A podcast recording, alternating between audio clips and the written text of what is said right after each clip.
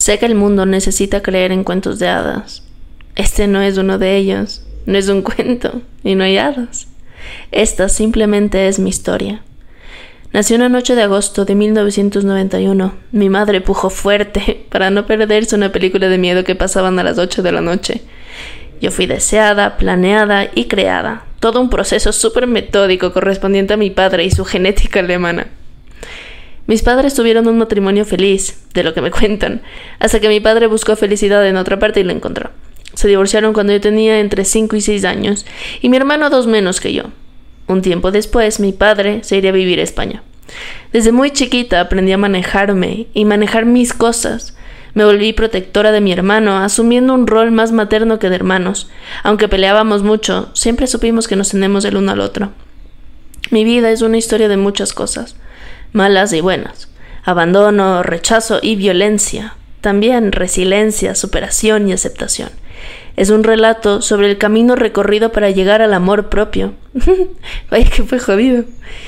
¿Y qué me creo yo para estar escribiendo esto de mí?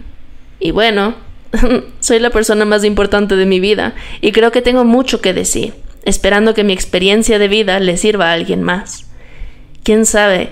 Y quizá con mi podcast ahorras tiempo, porque quizá te evito alguna que otra experiencia y pasamos directo a aprender la lección sin tener que vivirla.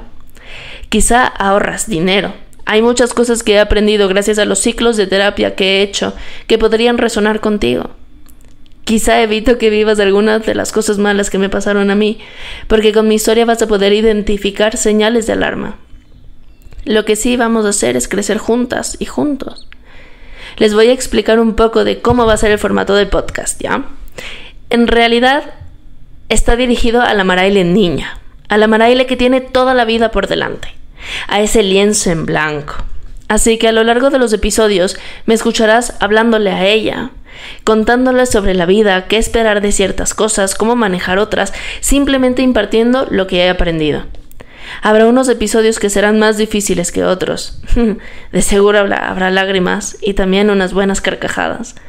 Trataremos temas como la violencia, desórdenes alimenticios, el fitness, las personas tóxicas, familiares tóxicos, daddy issues, mommy issues, la maternidad, el feminismo, aprender a escoger una pareja, una carrera, tus amistades.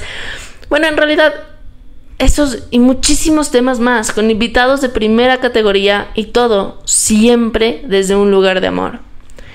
Espero que este camino sea tan provechoso para ti como lo es para mí. Eh, gracias por estar aquí conmigo. Bienvenida y bienvenido a este podcast a la Mara.